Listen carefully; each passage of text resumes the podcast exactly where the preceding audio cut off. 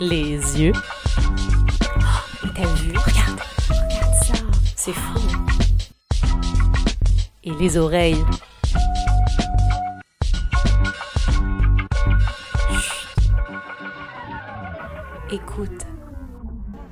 Dimanche 15 janvier. Jour de marché, place des fêtes. Dans le square, des étals aux jupes oranges sommés de toiles plastiques. Les maraîchers se succèdent, mais la compétition fait rage. Trois variétés de choux par-ci, des oranges sanguines par-là. Au, au cœur du marché, on ne sait plus où donner de la tête. Pour tous, l'ultime carte à jouer, c'est la parlotte. La tchatch, le bagou, mais surtout euh, des farandoles de salade. Ce marchand-là, il y a toujours du monde chez lui. Ses prix, c'est peut-être les moins chers du marché. Mais sa façon d'alpaguer le client, moi, c'est pas mon truc. Alors, euh, je passe mon chemin. Quelques mètres plus loin, j'atterris chez le fromager. Dégousser quelque chose avec Lui, c'est le beau parleur. déjà les œufs. Ouais, super. Je suis venue pour des œufs, mais je m'attarde un peu. Il a le visage avenant, il- il me parle de son exploitation, de ce qu'il faisait avant d'être fromager. Ça me prend par les sentiments. On interrompt notre conversation, un client revenu après quelques semaines d'absence. Je me retrouve à attendre, un peu, à regarder la vitrine de fromage qui se trouve sous mes yeux. Et voilà, le chef me fait un peu envie.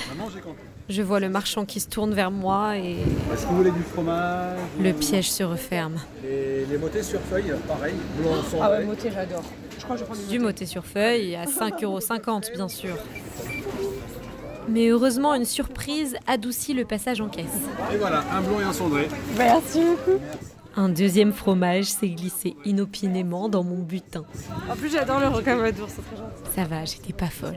On a vraiment vécu ce moment. Merci, à bientôt. Plus tard, au stand d'épices, je tergiverse. Ouais, la verte. Olive verte, ferme ou vinaigrée? On me laisse goûter. Et une olive vaut mille mots. Merci beaucoup. Au fil des achats, Bonne journée. Merci aussi. le sac s'alourdit. Plié dans ma main, une liste de courses dont je raye chaque élément. Je cherche la sortie du labyrinthe quand un dernier marchand m'interpelle. Donne-moi 2 euros, 2 euros, c'est bon. Non, non, non. Ah, le bradeur de prix. Lui, il touche à mon plus sombre vice. 2 euros pour tout ça? Il suffit juste d'une affaire, hein. un sac de champignons brandi avec un prix rond, fin de marché, deux fois moins cher et... Aïe, aïe, aïe, aïe, aïe, aïe. 1 euro la moitié peut-être. Bon, allez, juste une dernière, Merci. Hop. et ensuite j'arrête. Merci. J'en avais pas besoin d'autant, mais bon, tant pis. Merci. Ironie du sort, le lot de champignons ne tient pas dans mon sac. Il se balancera du bout de mes doigts sur le chemin de la maison. Le vent se lève comme pour m'avertir. Il est temps de filer. En sortant du marché, les toiles de plastique battent au vent. Un tréteau de fer plie sous le poids de la bise. Deux maraîchers s'affairent autour, puis abandonnent. Ils allaient remballer, de toute manière.